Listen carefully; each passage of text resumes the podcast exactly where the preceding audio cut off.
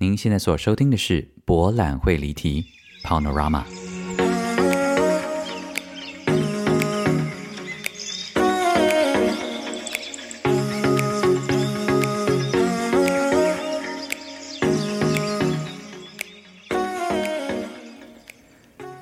Welcome back to Panorama 博览会离题。大家好，我是蔡博。今天有没有觉得我特别的温柔呢？没错，因为我今天还蛮累的。我呢，今天忙了一整天，然后现在才教完课，回到我的宿舍。那声音也蛮累的，然后精神上也很疲倦，但是还是觉得节目还是要继续录。个人觉得自己真的非常的可怜啊。然后因为现在的力气不太够，所以今晚只能够用这么温柔的声音来跟大家聊天，希望大家见谅。哎，为什么温柔还需要被见谅啊？Anyway。你们一定会有人说，那干嘛不早点录？临时抱佛脚？没有没有，我今天早上其实已经录过一个版本，但那个版本我个人很不满意，所以我就觉得算了，重录。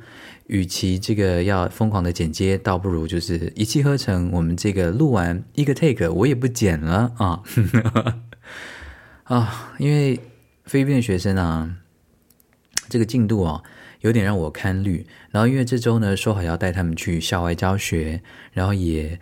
承蒙这个 Kenny 跟 Austin 两位哥哥的大力的协助，要赞助他们去这个校外旅行。可是因为他们表现啊，真的有点差强人意，我就跟他们说：“你们这样子有脸出去玩吗？” 哎，我跟他们讲话怎么那么直接？对不起，我们戏剧系都这样了。好，我说你们这样子可以出去是不是？然后他们就说：“啊，老师，我就说没有借口啊。”你们这样子的话，我只好把钱退给这个 Kenny 跟 Austin，然后你们我们礼拜四、礼拜五就留在这里排戏。你们要是有本事的话，就证明给我看。礼拜天、礼拜一晚上，我们来走一个整排。好，我来看一下进度，我再来判断。事实上，礼拜一晚上我根本没有课，但你知道，做戏剧系的老师就没有在按照课表上课，就是要把戏排到好，这是很正常的。所以，如果你要来。当戏剧老师的话，你就认命啊！你课表上面写六小时，事实上是二十吧？没错，所以我才会忙到刚刚啦。那他们的表现，哎，好啦好啦，还是带你出去玩啦，好不好？哎，这边给我耍可怜，然后他这边教我讲菲律宾的脏话。菲律宾的话呢，叫做呃 Tagalog。然后他们刚刚教我讲了两个脏话，我个人还蛮喜欢的，不是脏话啊，就是他们口头禅平常会讲的。一个呢叫做 “char”，就是 “just kidding”，所以他们常常会讲。所以他们刚刚就跟我说：“老师你好帅哦，char。”我就说：“去死啊！” 对，所以你要是跟人家讲，就就是跟菲律宾的朋友呢在聊天，然后你就跟他开玩笑之后，你就可以跟他说 “char”，这还蛮好用的。然后另外一个脏话，我个人觉得非常的好听。让我再来找一下哈，这个脏话不是啦，这个骂人的话呢叫做 “puneta”，是不是很有 feel？“puneta” 是不是很有 feel？然后 Tagalog 里面呢，如果你要骂脏话，如果你要加问句的话，就我们中文里面的“妈”，在他们的那个 Tagalog 里面呢，就是加卡所以如果你要骂人家这句 “puneta”。你是不念大妈，你要怎么骂呢？很简单，对不对？你只要骂说不念大嘎，这样就可以了哦。是不是听起来蛮有 feel 的？所以到菲律宾，你就可以开始用这两句话问候你的朋友。哎，今天连教脏话都这么温柔，不好意思哦，因为我现在就是真的非常非常的累。但这不是借口，节目还是要录哦。首先还是要谢谢几位亲爱的听众朋友。我觉得今天呢，听这个第九集，哎，我连今天连第九集都没有讲啊！你看，我看我多累。听到第九集的听众朋友呢，很幸运哦，因为今天呢，所有的问候都会这么的温柔。首先呢，要来谢谢 Lila，嗨，我自己都觉得很荒谬，到底是哪里有病啊？好来啦，他说：“嗨，蔡伯，许久没有问候，最近生活忙乱，想写信给你又迟迟理不出头绪。眼见第二季都过半了，赶紧先来签到一下。最近收听的进度也越来越慢，没关系啊，我知道。目前啊，到第六集而已，因为不想在心思混乱的状况下收听，觉得很浪费，但我一直都有在听哦，一直都记得这个最喜欢的 podcast 节目。每周二早上看到新的一集，跳入待一波待一波清单，就觉得很开心。愿你一切都好，期待 return 回归。你看，就是有 Lila 你们这样子忠实的听众朋友哦，所以我今天真的很想要在脸书上面就写一篇文章说，呃，各位亲爱的听众朋友，我今天好累哦，可不可以让我 delay 一天？可是我会觉得说。不可以，怎么可以让莱拉失望呢？全部的错都归归咎给莱拉，没有啦，谢谢，还真的很谢谢很忠实的听众朋友，所以我就是现在，就算我真的快快不知倒地了，我还是要把它录完哈。再来是谢谢 Wayne，他说：“嗨，蔡伯，听到第八集的女性室友的事件呢，忍不住喷笑。身为生理女性呢，非常有共感。”通常呢，压倒是有关系的，啊，绝对是日常生活里面重复发生的阿杂小事啊，共感实在太强烈了，决定请蔡伯喝咖啡。Peace。By the way，很喜欢蔡伯独有的转场和内心 OS 小剧场哦，谢谢 Wayne。再来呢是 Pay 配说啊。因为蔡伯最近几集都会提到收听率降低的事情，所以我要浮出水面，表示呢，我是从第一季第一集到现在都在听啊，我还在。虽然听的 podcast 很多，但只有博览会里听，每集都会收听哦。你是唯一，好吗？然后他指一个箭头说：“这句话呢，天蝎座爱听啊，那就讲一下好了。”哎，你应该有很多天蝎座的朋友吧？你怎么知道我们吃这一套啊？我们吃这个。不行，我不能解释。如果这样子的话，那以后大家都来这一招，那我不就是这个人生不保？好啦，谢谢佩哦。再来呢，谢谢呆蛋郎。他说：“蔡伯你好啊，我是一个在医院工作的呆蛋郎，好喜欢听你的声音跟节目内容哦。”总是在结束忙碌工作之后，还有接送女朋友回家的时候呢，开车途中听你的节目喷笑放松，闲聊之余呢，无意之间就吸收了很多 international 的这样的一个资讯哦，还有语言哦，还有这个吟唱。为什么我这么累还是要笑啊？我真的是一个生来就是陪酒的个性啊。好啦，从第一季开始啊，到目前倒数中的第二季，精神上仿佛也跟着你去了很多地方，听到外国朋友的好声音，也想起那些在国外的朋友，真的是多谢你哦。另外，我也是七年级的台南人，回应你 Episode A 的问题，的确，年少的时候呢，南台湾的天空啊，只有无云的蓝天跟烈日，最深刻的呢是西北雨的落地时的泥土，还有柏油味的柏油路的味道，不像现在看不到天空。鼻子呢，只闻到仿佛烧东西的刺鼻的味道，真的耶！到底有什么东西好烧的？你们你们可不可以不要再烧东西了？我真的觉得这些味道很烦。甚至呢，好几年前在台中念书的时候，天空也都还是蓝的，空气呢只有庆记的味道。嗯，对不起啊，台中我不是很熟悉，庆记是什么？很应该听起来是一个很好吃的东西。好，我等下再来查一下。他说啊，所以蔡伯你的鼻鼻子没有问题，没有坏，我也深有同感。最后呢，跟蔡伯分享一下，由于听太多，也太喜欢蔡伯的吟唱跟呢喃，现在在医院呢，遇到名字后面有“龙”的病人，我都会不小心拉长音。有一次病人还问我说：“你是不是以前有唱过歌仔戏啊？” 真的是很尴尬呢。我只回答他说：“哎呀，因为我是架杠的台湾人。”那总之祝福你喝咖啡愉快哦。谢谢台南人。再来是谢谢贝贝，他说感谢你的 podcast 有心灵疗愈的魔力哦。再来呢，要谢谢水柔。你们是不是觉得我现在讲话，觉得我快死掉？你们在旁边是不是讲说，好了好了，蔡伯不要录，不要录了。好，没关系了，为了你们，为了你们，我我可以的，我可以的，我可以撑下去的。好，再来是，好好一个节目录这么辛苦，听的人也很辛苦。哎呀，要不要那个就可怜那个，我不啦不啦，不要给不要给拿啊。好啦，我还可以啦，我只是想说就松松的来哈，这样大家今天听的这一集的味道也感觉不一样啊，因为平常都不知道在疯什么，对不对？好，再来是谢谢水柔，Violet 的水柔，他说蔡博上一集最后的告白啊，一定要赞助一下的，好感动哦。虽然不知道忠实听众到底有多少啊，但大家真的都是暖暖的哦。最后希望蔡博能够叫我的英文名字是 Violet。Violet，不行不行，不能这样唱，因为 Violet 都是短音，所以我们拉长呢，这个英文的味道就不见了，所以还是 Violet 就好了。最后还有一位匿名的赞助者哦，谢谢你匿名，多谢你啦，真的非常谢谢大家，今天用这么温柔的声音，谢谢大家，是不是也觉得耳目一新呢？好啦，这一集啊，我其实我嗯要重录的另外一个原因也是，我其实第一次录的时候啊，聊了一堆草草戏剧节，可是我心里就觉得有点过意不去，原因是因为我的我的心心情其实很复杂，因为可能有在关心草草戏剧节的听众朋友也也有留意到这这几天的新闻，就是有一位在剧场工作的朋友。呃，黄明安，明安，他在呃戏剧节的第一天呢，呃离开了我们。虽然我其实不认识明安，但因为很多剧场的朋友都跟他认识，所以我就看了很多朋友的一些回顾的文章，然后也上去回顾了一下明安呃生前的一些作品。其实我蛮感伤的，嗯。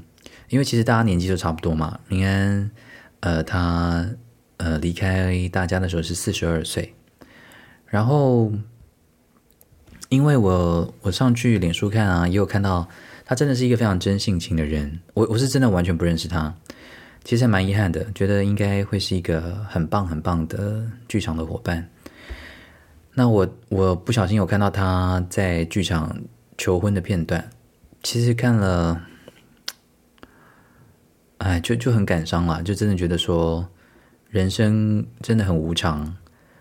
呃，可能一开始还约好要一起做一些什么事，可是就是这样子，很突然的，生命就结束了。所以那一个 part 录完，觉得没有，虽然我不认识他，但没有像一个剧场的伙伴，嗯，致意或说一点什么，我自己心里觉得有点过意不去。所以，嗯，对啊，那虽然也觉得死亡总会教会我们很多事情，但也也觉得这个时间点也，对啊，就希望家人们都能够安好的一起坚强的度过这一切。OK，呃，但这一期的主题还是要离，还是要聊草草戏剧节了哈。呃，因为戏剧节还是要办的，然后呢，大家也生活还是要继续过下去的，对吧？所以呢，我我还蛮推荐草草戏剧节的哦，因为这戏剧节其实是我第一次参加，虽然这戏剧节非常的有名，但但我自己检讨自己啊，我从前有那种大台南心态跟大台北心态，呃，就是如果有人跟我讲说啊，有一个戏剧节在民雄的时候呢，我都会觉得说。明雄是什么地方啊？你看我这个人真的就是不能够有任何不好的念头，我只要有任何歧视啊，或者是看低别人的念头呢，老天就会把我送到那个地方。哦，那我现在赶快歧视伦敦，赶快送我回伦敦。没有啦，乱讲的。因为我记得我刚上大学的时候啊，我的大学老师第一次跟我们提到台南人剧团的时候。我也很诚实的说，我第一次听到台南人剧团，也就是说这是什么乡下的地方怂的剧团啊？我根本不认识啊！I don't care and I don't know。那果然老天爷又把我送到了台南人剧团，而且工作这么久哦，嗯，所以真的那个时候就好像就觉得明雄离自己很远吧。但没想到我后来也搬到了明雄啊，所以刚好明雄呢举办了这个草草戏剧节，不是明雄举办啊，是软剧团所筹办的这个草草戏剧节。然后它呢有两个园区哦，今年有两个园区，一个是在明雄哎嘉义县表演艺术中心，另外是在嘉义文化创意园区。所以这个明雄跟嘉义两个园区啊，都是大家可以去参观的。那我个人这个周末的行程其实就是周六去了民雄，周日去了嘉义，然后呢，我觉得各有特色。那当然，民雄是这个园区呢，它比较大，所以呢，其实比较能够逛的东西比较多了。好，那它它这个摆的一些摊位啊，特色的小吃啊，啊，手做的产品啊，啊。呃，还有一些译文的摊位啊，其实这些东西都在民雄那方有比较多空间可以展现。那我自己觉得要好好称赞草草戏剧节的两点，第一点是，哎，我真的很佩服草草戏剧节训练工作人员的前置作业，因为我必须说，我觉得这个训练的就是素质之高哦，达真的蛮蛮强的，我觉得有到百分之九十九点九，剩下零点零一，看我心情。我觉得今天不适合抱怨，那我们就不抱怨了。反正就是几乎你看到所有穿绿色衣服的工作人员啊，哇，真的是有问必答，然后都很热切，然后都很热情，非常非常有人情味。所以我个人觉得非常的喜欢。然后就是到那边，然后而且你四处都可以看到工作人员，所以你要是。迷路了，或者说你不晓得哪里可以去听，哪里可以去买，哪里可以去做什么事情，几乎每个工作人员都训练的非常非常的棒诶，我觉得这个是真的是要鼓鼓掌，非常非常难得。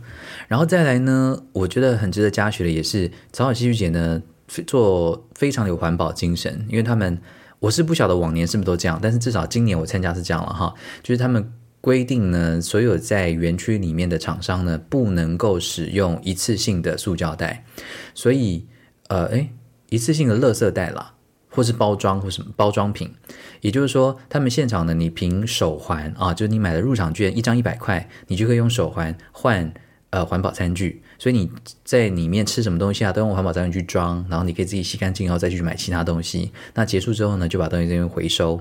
所以其实呢，这样办这样蛮盛大的戏剧节呢，都没有制造太多余的垃圾。我觉得这个精神。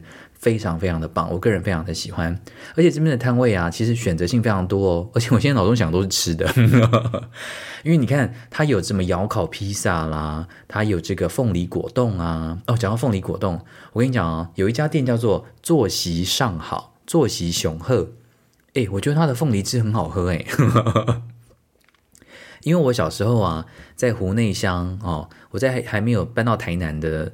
之前很小很小很小的时候，我是在高雄县的湖内乡长大的。那我们湖内乡呢，有一个杂货店，然后杂货店的老板叫做 Gio 啊。你 干嘛跟你讲这么细啊？因为 Gio 啊那边最好喝的东西呢，就是它的凤梨汁。所以我我的童年的记忆就是很好喝的凤梨汁，这个是很重要的。然后我必须讲，我那天买了他们这个坐席雄鹤的凤梨汁啊，有让我一秒钟回到童年哦。诶，是不是又 return 了一下呢？对呀，所以我还蛮推的。然后他们那边也有很多手冲咖啡耶，你看是不是一个草草大胜我们这个青青草原的北票口的这个手冲咖啡店哦？硬是要讲。然后也有很多甜点啊，呃，面包啊，然后还有最棒的是很多东南亚的特色小吃。哦，那天要看到很多越南的啊、柬埔寨的，还有菲律宾的啊。哦，拜托，在那边给我推销他们的食物，还有推销他们的旅游，我也真的很想去越南，那给我去柬埔寨。而且现在我有菲律宾学生，我也很想要去菲律宾，真都很想去耶。然后我觉得。呃，整个东南亚的这个食物啊，跟文化展览区呢做的还不错，然后还有西班牙炖饭，一直在讲吃的，但重点还是表演艺术啦，对不对啊？我觉得在这个呃明雄的这个表演艺术中心呢，因为它的腹地很蛮大的，所以其实整个呃就是戏剧节的体验，我觉得很特别，就是你常常会在 A 的地方你看 A 表演，然后你听到 B 的地方就已经会有一点点。嘈杂声出来，然后你就会就被吸引。所以其实我觉得在户外表演的表演者啊，真的是很不容易。我自己觉得我没有办法。我觉得这个真的需要高超的的专注力跟呃不要脸 什么东西啊？不是说没有啦，因为我自己就脸皮很厚。可是我真的觉得要在做街头表演的艺人，他的心脏要很强，他真的要。很能够大方的接受现场的状况，然后然后随机应变。像我看一个小丑的表演啊，他带自己的女儿上台，结果女儿那一场真的超不配合的。那能怎么办呢？因为就是要，因为就是要梅梅坐到椅子上面，然后梅梅就一直坐在地上耍赖。可是其实现场的表演就是这样嘛。然后我们看梅梅耍赖也觉得很可爱啊。呃，但就是这样子，现场表演呢就是要成就，就是要靠这些。不可预料状况来成就这个精彩的表演，我真的觉得要对这些街头演出的表演者呢，智商很高的敬意。哎，这一集会不会就是太政治正确啊？就是都讲好话，没有啦。可是是真的，因为年纪到了一个 到底康展哈，像我那天看了那个嘉义大学的同学啊，他们表演这个音乐剧《金发尤物》，讲，然后他们就现场唱了三首歌。其实很多同学现场唱的都很厉害耶，我觉得很棒。那其实最感动我的还是你可以看得出来，台上有哪些人真的是第一次表演，第一次上台，然后第一次成功的在众人面前把那个高音唱上去之后的那一个很脆弱的表情。何谓脆弱的表情呢？就是你没有把握你办得到，但是你搏命一试之后，你发现你成功了的时候，你会觉得。很脆弱那一刻，那其实我就很爱看那个表情。然后我真的看到当场那天有很多学生，呃，同学表演完之后，然后台下的观众鼓掌，然后那个眼神啊，那一个微笑，那个微微的鞠躬，那个微微的挺胸啊，我觉得那个是无价的。所以我其实那天。看了非常的开心，因为也让我想到很多小时候的事情。哎呀，真的是要老了才会这样了，好不好？有什么办法？对啊，哎，还还好，我年轻的时候也也是也是有混过的，好不好？哎，希望年轻的时候没有白活了哈。所以大家，哎，你们听众二十几岁的，你好好，请你好好活出你的青春好吗？不要这个到了四十几岁，虽然我还没有四十啊哈，硬是要讲。总之那天看那个节目也蛮开心的。那他们这个周末呢，在嘉义呢也有演出哈，呃，有兴趣的朋友也可以去看。那其实我在，因为我跟你讲啊，这这个明雄的这个草草戏剧节呢，他我觉得他最大的缺点就是因为真的很热，所以我觉得如果下次呃就是。在办的时候呢，如果可以的话了哈，如果有经费够的话，呃，或许能够多搭几个遮阳棚。其实，其实这次大家已经有在搭了，但 不够多，因为 因为太阳真的是无所不在呀。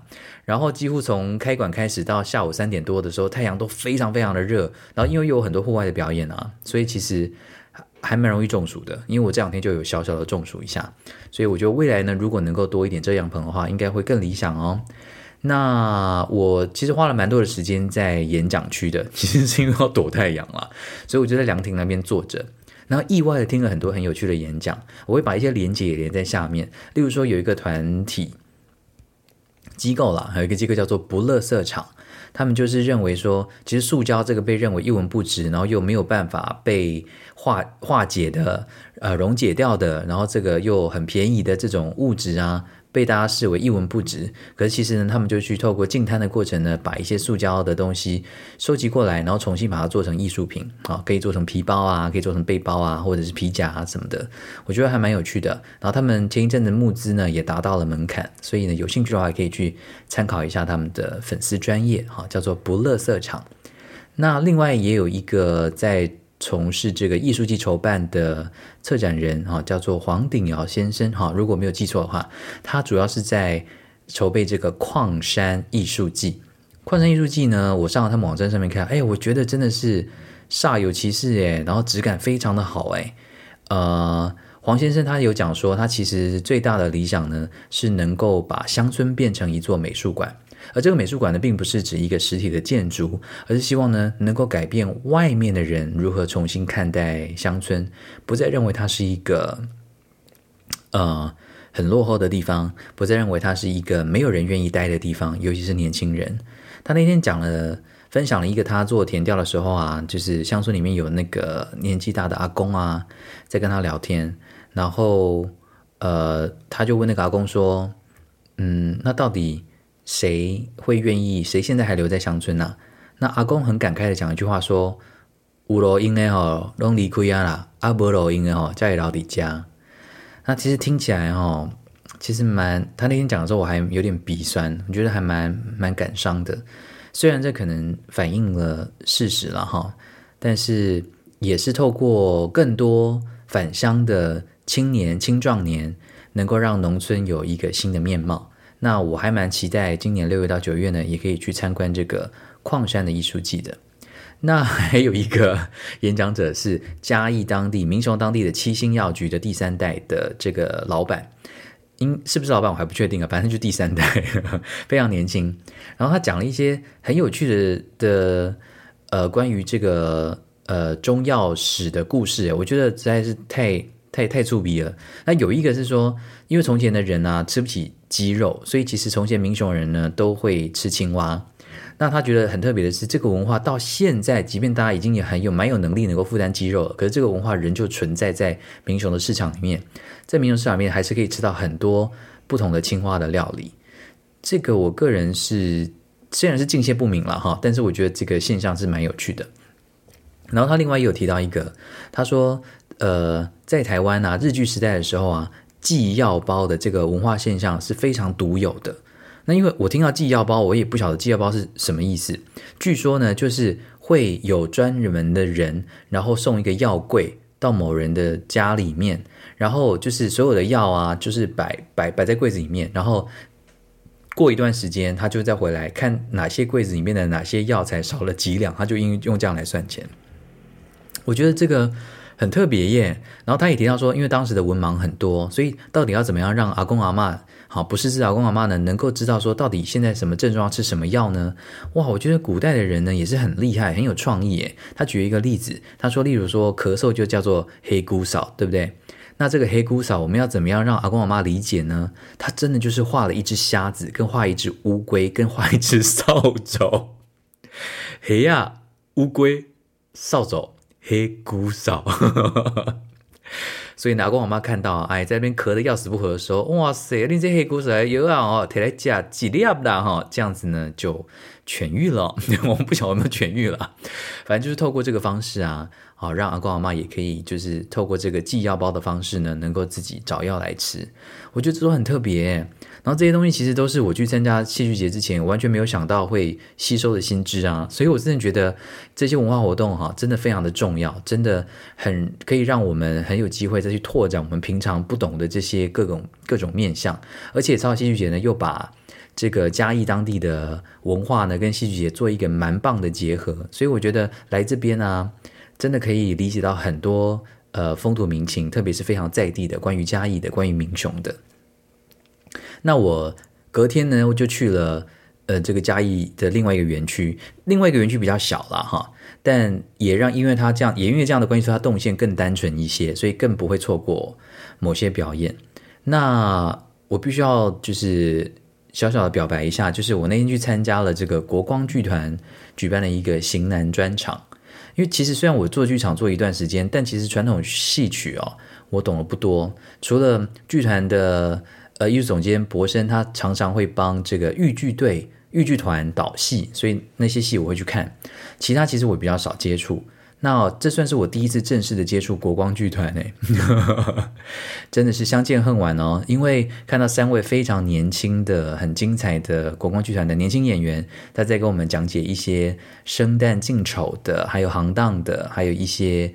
呃，唱腔的一些练习，然后他们现场也做了很多示范，然后我真的是一秒被圈粉哎，特别是那个武生啊，因为武生的穿着里面呢，前面要绑一个叫大带的，就是黑色的，然后一条长长的带子就在这个胯中间，那其实中间有条带子啊，走路呢其实会不小心绊到或甩到，可是因为这个东西就是必要的，所以呢演员就必须要去跟这个服装相处，然后也可能是因为这样的关系吧，就。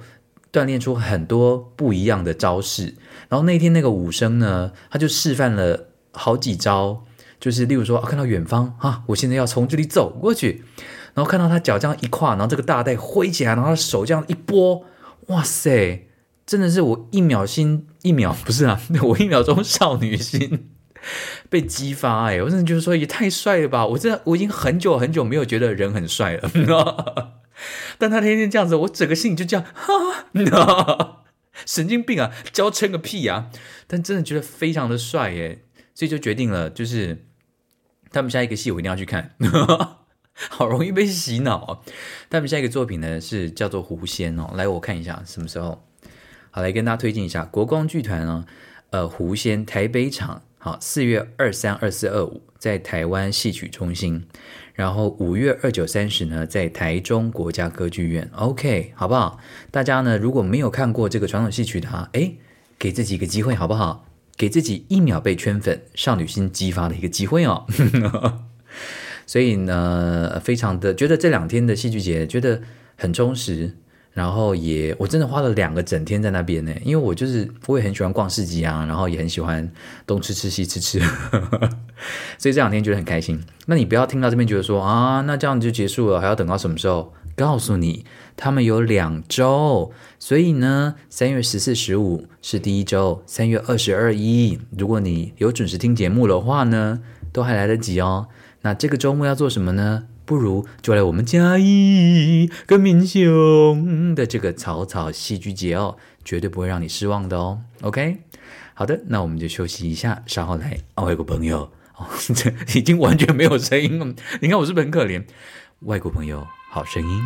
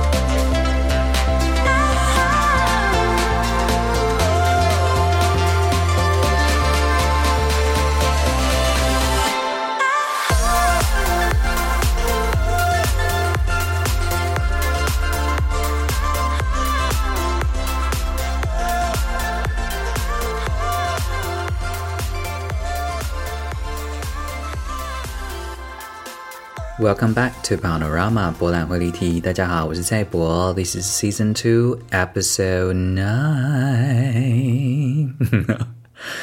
哎呀，这个节目一开始的时候根本连 Episode Nine 都没有提啊，真的还不好意思啦。这一集大家听的是 Episode Nine 哦，所以还有还有多少 Episode？Four more. OK, OK, let's do it. 今天特别累，在这个快有气没气的状况之下，更觉得说啊，还给我四级哦，林老师嘞。好啦，好了，今天第一个要跟大家分享的呢，是我在南非 Cape Town 开普，哎，怎么念啊？开普敦是不是？的一个朋友 Christoph，跟 Christoph 认识的过程呢，蛮白痴的。那是我那某一年去土耳其自助旅行的时候，然后。呃，我就去了这个卡帕多奇亚这个区这个地方，这个地方在土耳其的中部。那它最有名的就是它鬼斧神工的地形，以及呢可以坐热气球，就是登上天空，然后就是整个鸟瞰那个地形啊，真的是美翻了。我真的非常推荐大家到土耳其一定要去卡帕多奇亚坐热气球。那 听起来很浪漫，但一点都不浪漫哈。我是在热气球上面认识 Christoph 的。因为大家其实我们到那边都是找民宿住嘛，那民宿住的时候，他就会推荐你各种各式样不同的行程。那基本上热气球是一定要参加的行程啦，所以我们就是靠缘分，就刚好到踩到某一个团这样子。然后，其实我在旅行的时候是完全不介意一个人行动的。但我也不晓得，好，因为一个地方真的会让一个人的心境有不同的改变。就像清静给我力量的时候呢，我就是会很据理力争。那我觉得土耳其啊，给我的那个力量就是我，我想要找一个伴，诶，没有啦，就想说，呃，因为已经很久，对啊，哦，我知道了，我知道为什么。因为呢，我我土耳其自助旅行啊，我是这样一路沙发客。可是因为卡巴多亚那边比较偏僻，所以他没有沙发客的人这样子。那其实那边做沙发客大部分也都是做旅行业的哈，所以所以我就会可能一路上的经验都很好，然后就觉得说啊，好好想念这种还是可以跟沙发客主人啊，或者认识当地的朋友啊，这种很亲密的沟通的方式这样子。所以呢，我也不知道哪根筋不对。然后我看到我们整群队伍里面啊，就是大家都是。一组一组一组的，然后刚好 Christoph 他也是一个人去旅行。我那时候心中呢就埋下了一个这个 埋下了一个跟踪的种子啊！我就想说我要扒着这个人不放。哎，真的是缘分了哈！因为扒着这个人不放，然后我们就一起上了热气球，然后我就硬是要跟他聊天。你们很难想象对不对？因为我这种人就最讨厌人家跟我聊天，我也不想跟人家聊天的。可是我在土耳其的时候，我真的就是硬是。我觉得 Christoph 是我唯一一个真的我很有意思，我硬是要交到这个朋友 的唯一一个人呢。真的，我觉得，所以我所以我们才会联系到现在啊，因为这种人真的很少。那我就是硬照刚聊天，然后接下来要去什么行程，我也就是是死皮赖脸问他说：“哎，那你接下来 schedule 你要去哪里啊？”就是我我在土耳其的时候，完全是成为一个我平常自己最讨厌的那一种人。想想看，如果今天我去自助旅行，然后有一个人就缠着问我说：“啊，那蔡伯你等下去哪里？”我说：“干你屁事啊！” 我就会这样回他。但 Christoph 人很好，他可能心里想说：“哦，那那个很很黄又很大的胖的一个东西，不要不要离我这么近。”我不晓得啊，但他因为人很好，所以我们后来呢，就是接下来两天的行程呢，几乎都是一起去的，所以呢，就就成了朋友，然后一直联系到现在，我觉得是个很难得的缘分。那我们就来听听这个 Christoph 聊聊现在在南非 Cape Town 的状况是怎么样呢？Hi, my name is Christoph, and I live in Cape Town, South Africa. So. Here we've just come out of our second wave of COVID. Um, I think in total we've had about one and a half million cases uh, and 50,000 deaths in our country.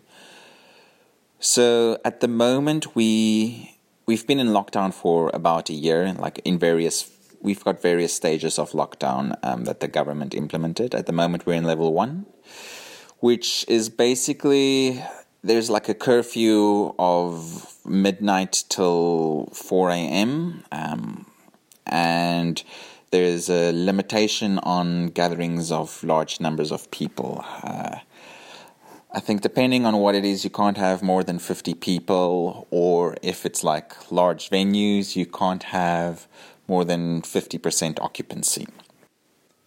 And then in the higher levels, the curfew is longer. Like at one point, it was like from 9 p.m. Um, and we've had alcohol ban, we've had cigarette ban, uh, and I've heard that South Africa has had one of the strictest lockdown measures in place.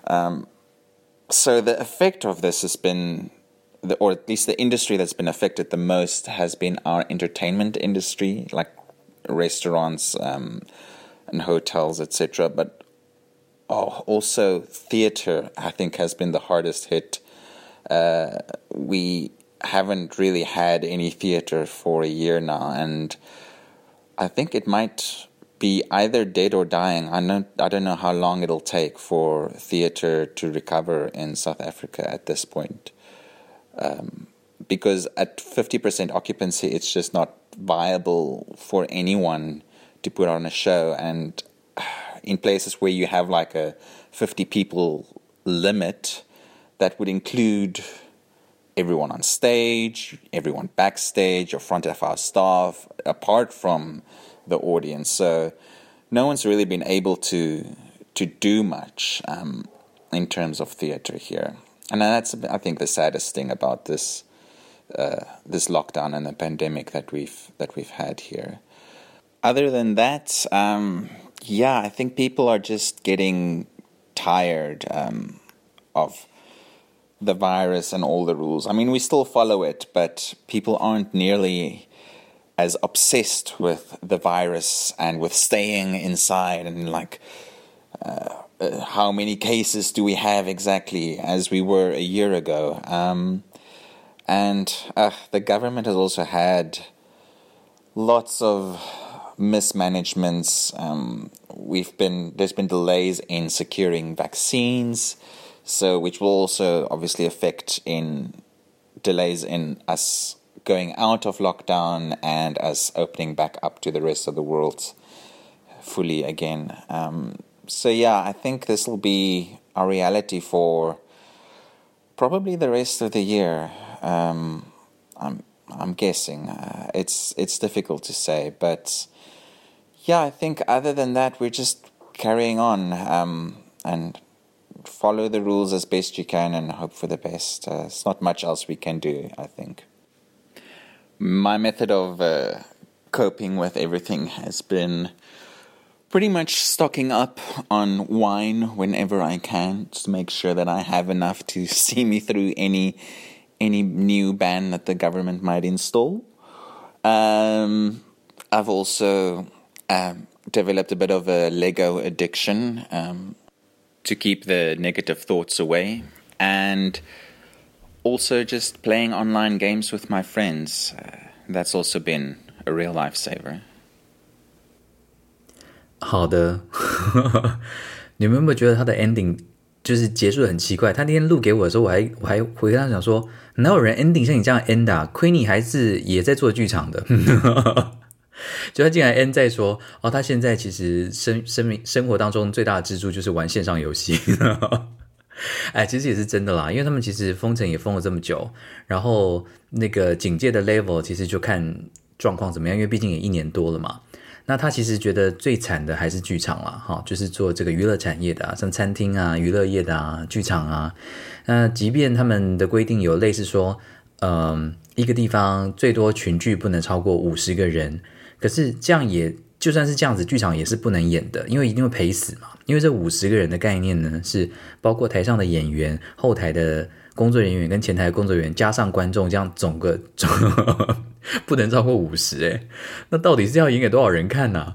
这个很恐怖诶那那其实即便没有做过剧场的听众朋友，大概也可以想象，这整个人事成本跟制作成本就是不可能划得来的啊。那加上场地还要租借，对不对？所以这根本就是不可能的。所以他就想说，哇，这个南非至少 Cape Town 的这个剧场啊，现在已经死成一片了，要再怎么样复苏哈，真的是很难想象。所以他也觉得因此还蛮忧心的。不过呢，他 他也很诚实啊，他说他为了要支持自己度过这一切呢，他就是会囤囤积这个酒精哦，因为他一定要足够的酒，然后来支持他。如果下次呢又遇到这个很严峻的这个政策的话呢，至少他有酒精可以陪伴他。那他自己呢也培养了乐高的积木的这样的一个新的嗜好。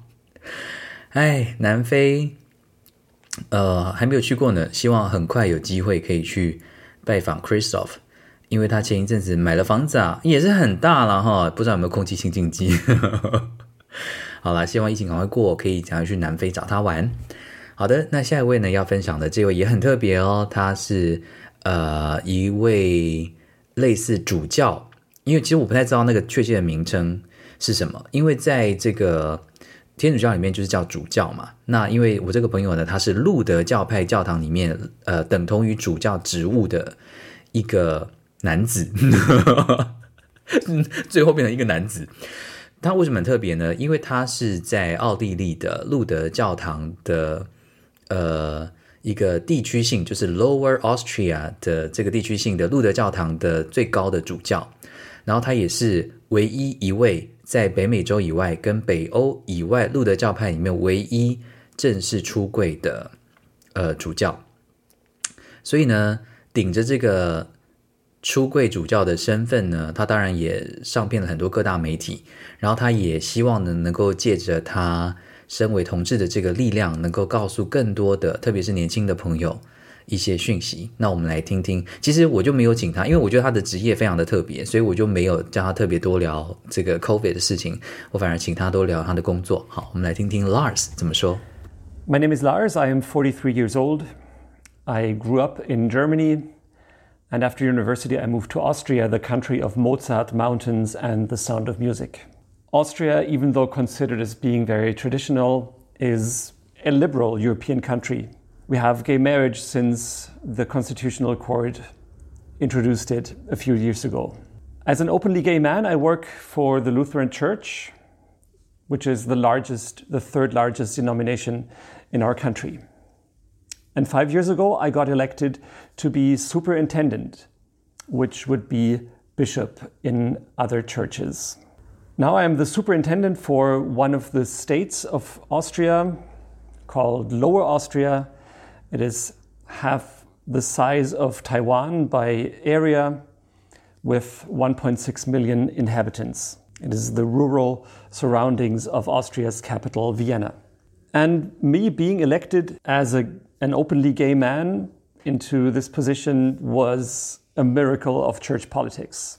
I am the first openly gay bishop in the Lutheran Church outside of North America and Scandinavia, the Northern European countries.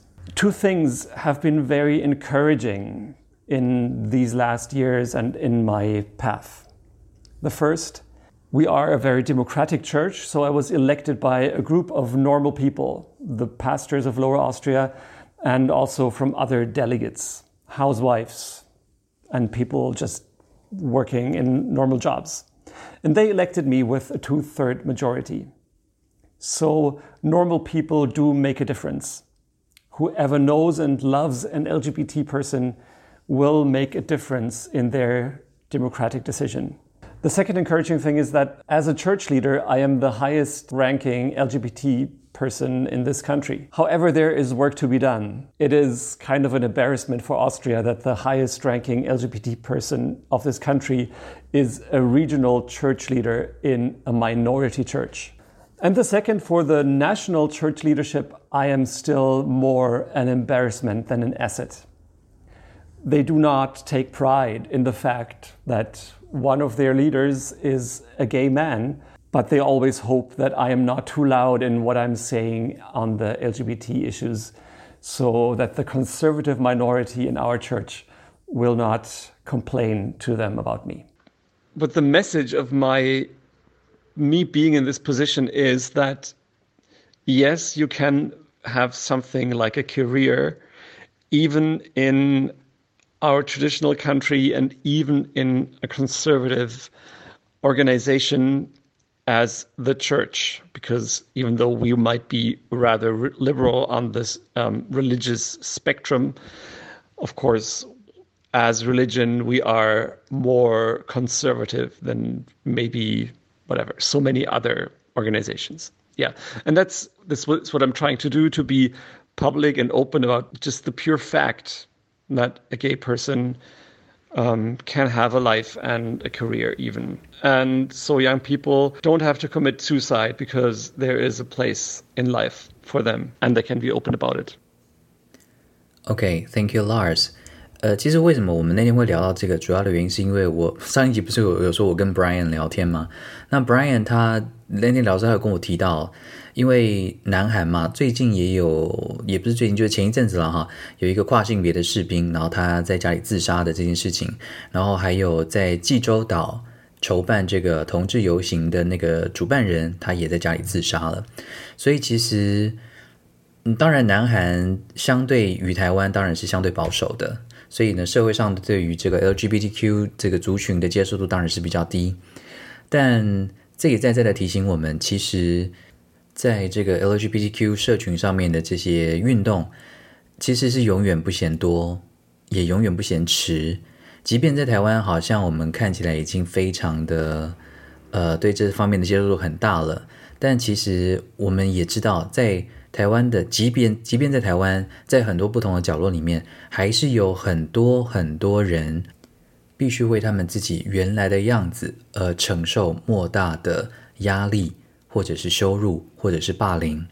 这件事情还是不断的发生在这个世界上面。所以，呃，那天我跟他聊到，跟 Lars 聊到这件事情的时候呢，他就说，嗯，那他觉得，如果他身为一个公开的出柜的同志。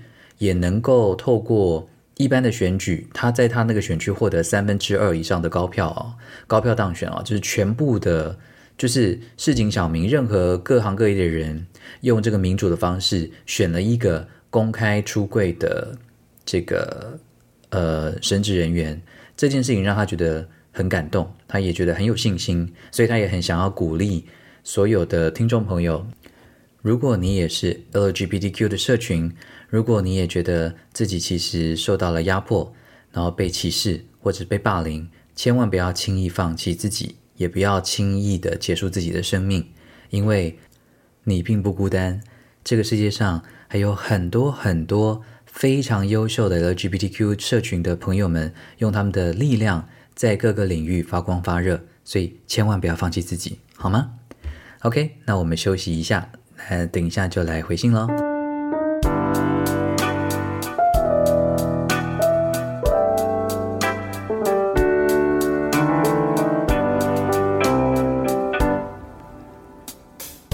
记忆中的年夜饭是什么样子呢？台南人剧团原创作品《年夜饭》，讲述一个在外游子在除夕夜这天回到家，与母亲和姐姐在准备年夜饭的过程中，彼此从自身的角度述说过往的记忆，再一次经历过往的苦痛。也带出对家庭与人生的渴求与期望。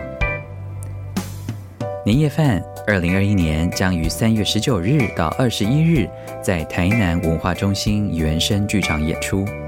购票请洽两厅院售票系统或台南人剧团。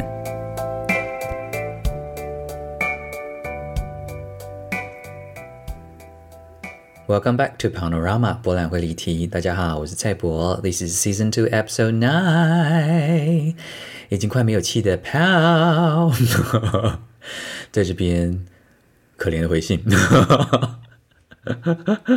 没有啦，谢谢大家来信。那首先要谢谢 Abby 跟竹君啊，谢谢你们持续的。收听非常的感谢你们，然后呃，主要是那个要要来讲一下上一集我不是有问这个在航空业服务的 Yona 是说，诶，到底你们都是怎么样子的人？你们会比较容易被升等的机会？因为我们民间有很多传说嘛，就说哦，那是不是穿着怎么样啊，或是呃怎么样，就是就是比较容易这样。那各位亲爱的听众朋友，Yonas 来跟大家报告一下哈，Yonas 说呢，基本上啦。每一家航空公司呢，都会有针对经济舱超卖的 SOP，在商务舱呢还有位置的情况之下呢，会优先选择有会员卡且等级很高的会员升等。再来呢就是依序，呃，再来依序呢就是购买子舱等较高的经济舱的旅客。最后就真的是看我们现场状况，自己选择旅客的升等，可能是旅客的态度很好啦，等等的。关键来了，他说：“至于网络上说什么把自己打扮的很得体，就可能会比较容易被升等，这些通通都是屁。有呢是说我连穿拖鞋的旅客都升等过了，所以 OK，谢谢这个 Unas 突破盲点。所以未来大家其实真的啦，还是要看会员卡啦。然后真的你要等到最后呢，就是态度好一点。就是不管怎么样，本来就要对地勤人员态度好啊，他们工作这么辛苦。”是不是有时候看到那个机场很多 OK 在那边大喊，我都会想说有事吗？OK，但是距离下一次有机会可以被 Unis 服务到的日子，不知道还有多久啊！我真的是心怀期待啊，希望可以很快的到我们东南亚 kiss 啦，好不？再来呢是要回复这个 Min 的信，Min。命就是很久以前有留言说他也没有办法接受这个 店员的手指碰到他的汤的那个命，嗯，他说恭喜我也买到空气清新机啦。他前阵子啊从台南搬到高雄的时候也觉得高雄空气很差哎，所以他也买了一台。然后听了我的节目才知道原来是西部人的必备品啊，没有啊，我不晓得啦，那是因为我刚好的我的同温层就就就有朋友就说这西半部一定要有的，啊不然怎么办？感觉空气真的很糟糕。他说呢，听到你在节目里说不要叫我老师，他就想到一件事。他说他去，他说他发现现在去百货公司之类的地方啊，店员都会开始称呼顾客为姐或者是哥。他说，哎，不是不晓得我对语言特别敏感是怎么样。我我记得曾经不是叫姐姐、哥哥、妹妹、弟弟啊，就是直接做叫小姐、先生啊。哎，不晓得有没有人跟我发现一样同样的事情？因为而且也不太喜欢这样被称呼的人呢，还是大家没有感觉啊？哎，说真的，因为我没有那么常去逛百货公司啊。但我说真的，如果去逛百货公司，然后突然就有人突然直接就说：“哎，哥，或者是姐啦，也可以啦，随便啦。”就是说，如果有人这样子的话，我真的会发飙。哎，我说谁是你的哥啊？谁是你的姐啊？Excuse me，Hello，Hey，对呀，嗯，不行，我就我不喜欢攀亲带故的人。我觉得装亲切这件事情是我个人的大忌，所以拜托不要。所以，我我对这件事情也是非常不行的。那因为蜜有提到说，他最近在做一些心理测验啦，他就说呢，诶，到底在博你是比较容易看到别人的缺点，还是比较容易看到别人的优点呢？然后，另外他也提到说，他发现测验结果啊，他的特质有一个是和谐 （harmony），这是排名第二的。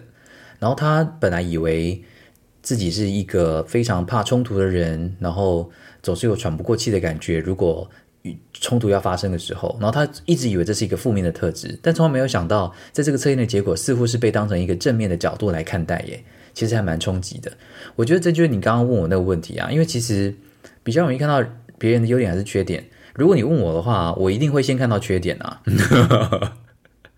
对啊，你大家也知道，这就是我，我就是很喜欢骂人，但是还好，就是自省能力够高，所以呢，其实也会很容易在一开始的时候呢，就会帮对方找很多借口，然后也会看到对方的其他面相，所以就不会太单方面的就是一直只 focus 在对方的缺点。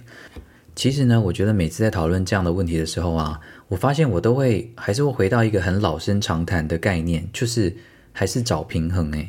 因为像命理说你你其实平常很害怕冲突，那你就是一个很喜欢和谐感的人。但是如果哪哪一天你觉得一直维持和谐已经没有办法解决或改变你认为可能某些要要要被修正的状态的时候，可能就会逼着你必须要主动的去表达你的意见，不然你自己的体身体里面也不和谐了，对吧？所以其实我感我我觉得反而是就像我们第一季里面常常聊的，就是说，如果你够敏感、够关心、够在意、够清楚自己的感受的话，你反而能够在一个对的时间点，然后试着去做很适度的改变。而不是一直停在一个状态，因为我觉得人的状态是一直在改变的，不会有人一直停在某一个哦，我就是一个只会看人家优点又直接看人家缺点的这种状态。呃，会唠狠话大概只有天蝎座了，可是天蝎座其实也是一直在一个流动的状态了哈。所以我反而觉得要放宽心，然后要敞开的心胸去感受，这个才是比较重要的。好的，那最后呢，要来回复这个上情的来信，上情讲了很多很有趣的事情诶。那主要是主要要特别讲的啦，就是他说啊，他在收听第八集的时候啊，保加利亚已经开放咖啡店跟餐厅恢复正常营业嘞，我觉得这很厉害耶，而且啊，可以看到十一点哦。然后上景他就连忙拜访了伊朗啊酒吧跟电影院。他说呢，前几天晚上啊，他跟友人呢去酒吧出席某人的生日派对，诶，听起来已经是完全正常啊。哦，林东哦，就厉害哦哈。他说呢，呃，结果准备要回家的时候啊，发现酒保把所有的人呢都关在酒吧里面，大门呢还用黑布盖着，真的是很恐怖诶。原来呢，酒吧不能在十一点之后营业，市区也会有警察来巡逻哦。查到的话呢，是在场的每一个人都要被罚款，所以呢，酒保呢为了捍卫大家。呃，不要被罚款的这样的一个权利，所以呢，就拿着钥匙带领大家呢穿越另外一个小门，然后爬上很黑的楼梯，然后再经过一个车库，最后在一个莫名其妙的后院打开铁门，让我们回到街上。但其实上情呢，只是想要在周一晚上小酌一，真的真的不需要这样。不过也因为这个保加利亚的荒谬啊，让上情觉得生活在那边好逗趣哦，每天都有新的体验。那上情也打到疫苗喽，哈，保加利亚呢现在也是因为鼓励这个人民施打疫苗，所以呢。决定开放给所有的人，包括外国人也可以打，哎，是是真的很厉害。然后，因为他其实也是一波三折啦，所以呢，他总算打到那天回家之后呢，就想说，哦，如果这件事情发生在台湾，唐凤早就已经开发 App 让大家去看哪里还有疫苗可以打，哪还需要自己去排队啊？这是真的，所以我觉得这个呃，台湾这方面真的做的非常非常的好。那上景说呢，最后想讲到蔡伯啊，因为你在节目上呢也常常说到天蝎座就是很爱检讨自己。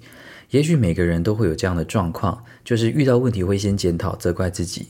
我发现呢，在异乡生活啊，为了要努力跟上语言的隔阂，跟上工作的内容和环境，跟上试图建立好自己生活的挑战，我也是非常容易先检讨、评断自己啊，是我还是不够努力吧？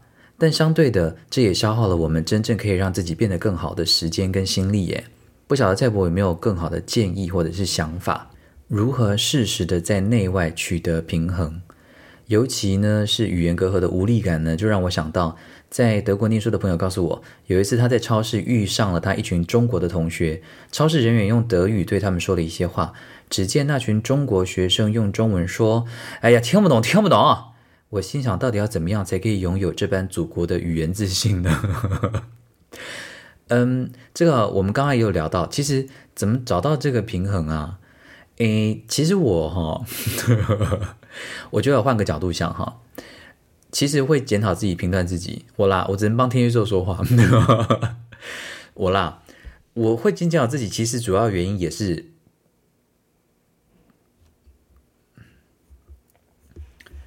说实话啦，我会先，我觉得会先检讨自己、评断自己，也是因为不想要丢脸呐。因为第一时间就。反抗或第一时间就反应的时候，你其实很多细节你会顾不到吗。那我们天蝎座没有办法忍受别人呢，就是事后来挑你的毛病，所以呢，就一定在前面的时间要把逼自己把所有的漏洞都先想清楚，让你无法攻击我们。这样我们全部就准备好了之后，我们才要正式的对外宣战。这样，所以其实我觉得有时候在检讨自己啊，或者是呃，在在批评评断自己的时候，其实某一种程度上也是在准备自己，对吧？所以。我对我来说，我反而觉得那是一个准备好自己的过程。那有时候可能会准备的过久了，那 timing 就过了，那当然就很可惜。但我总觉得，凡事先三思而后行这件事情，我觉得还是比较比较重要的。至于怎么样培养这个祖国的语言自信，我觉得台湾人永远不会有的。我觉得这个这真的就是民族性的关系，这跟我们从小看到的、感受到的、跟体验到的。跟我们永远就是要不好意思、跟对不起、道歉的文化非常的有关系。不过也因为有机会能够到国外，我们体验了这个另外一个文化冲击。其实我们现在就是在找平衡的过程嘛。你现在可能还处在于那个阶段，可是我觉得，我觉得那些，可是其实啊，那些觉得，我觉得那些。自我感觉良好的人也蛮可怜的，我其实完全不会羡慕他们诶。说实话，因为我自己也也常常会陷入这个状态。我我记得很清楚，是我第一次到法国去的时候，然后因为我不会讲法文，然后嗯，当地的人看到我就是亚洲面孔，然后问我说：“嗯，你会说英文吗？”的时候，其实我第一次见有被冒犯的感觉。那我事后觉得，你被冒犯个屁呀！人家问你是礼貌好吗？因为法国人不会认为人人都要讲英文，对吧？我们会认为直觉说，哦，外国人一定都会讲英文，或者是说大家都会讲英文这件事情，是因为我们太受到英美的影响了。可事实上，很多非英语系国家的人不会这么认为，所以我后来反而觉得被问是一个尊重。然后我也后来也认为说，真的不能够太自以为是的认为英文就是一切，你会讲英文你就可以到处去混。像我就觉得说，如果要在德国更生根，然后想办法在那边生活的话，学德文是一个最基本的，因为这就是对一个国家最基本的礼貌啊。大概只有台湾对于外国人学我们语言的这件事情这么不要求吧，所以才会有很多外国人在台湾。都已经七年十年了，可是还是不会讲中文啊。好，当然这是个人的选择了哈。那对我来说，我就会觉得这是除了是一个基本的尊重跟礼貌，对我来说之外，我也觉得能够讲当地的语言，你才能够更去理解那个地方的文化跟人民。这也是我想要体验生活的方式。所以那些哎听不懂听不懂啊，那些人就就去死吧。对呀，就让他继续去无知啊！我觉得这个东西我们不需要羡慕。然后我们其实就是继续的在这个，当然啦，就像你讲的平衡嘛。那你过分的时时刻刻都去检讨自己，太过头的话，你当然就会裹足不前。那，嗯，可是其实你有意识到这件事情的时候，不就是一个好的开端吗？对不对？所以你都有意识到了，那下一次再遇到这样的状况的时候呢，你就可以告诉自己说：“哎。”我是不是又有点超过了？哈哈，是不是？嘿嘿嘿，好，就一步一步来。好，这种事情真的急不来的。好，有人的改变呢，可能是三年五年，好，慢慢的潜移默化，然后有时候可能是会遇到一个重疾。对呀，那我觉得你现在很幸运呢，可以在那个地方当地的这样体验，然后直接面对那个冲击，呃，感受一定是更强的。那这个遇到想要退缩的，遇到挫败感，一定也会比在台湾的时候更强烈。呃，说实话，我是羡慕的哦。哦，你知道我们天蝎座希望被到绝境，希望被逼到绝境的天蝎座，所以呢，好好享受你现在的这个挫败感吧。我相信你一定会更强的，跟我请一样。好的哦，在保加利亚生活，一切加油哦。那最后，呃，上晴也说哦，他觉得。呃，希望草草戏剧节玩的愉快呀！他每年呢都会在草草有种回娘家的感觉，因为呢曾经在草草的 Off 做了两次的演出，也当了四年的观众，是个人情味十足的戏剧节。没错，我完全赞同你的说法。我也很喜欢草草的戏剧节。我希望，呃，假如明年举办的时候还在台湾的话，当然希望不要了。但如果还在台湾的话呢，一定会很想要再回温民雄来拜访这个草草戏剧节哦。那同样的，现在听到这个节目的听众朋友。如果你是准时听的人类的话呢，还来得及哦。本周末三月二十号、二十一号，在民雄、够嘉义都还可以参加到我们草草戏剧节哦，是一个很棒的活动，非常有我们南部的味道。什么是南部的味道呢？嗯，等你自己来品尝喽。OK，那今天的节目呢就先到这边。呃，很抱歉今天真的是比较虚了哈，因为真的比较累，但呃，胖子也尽力了。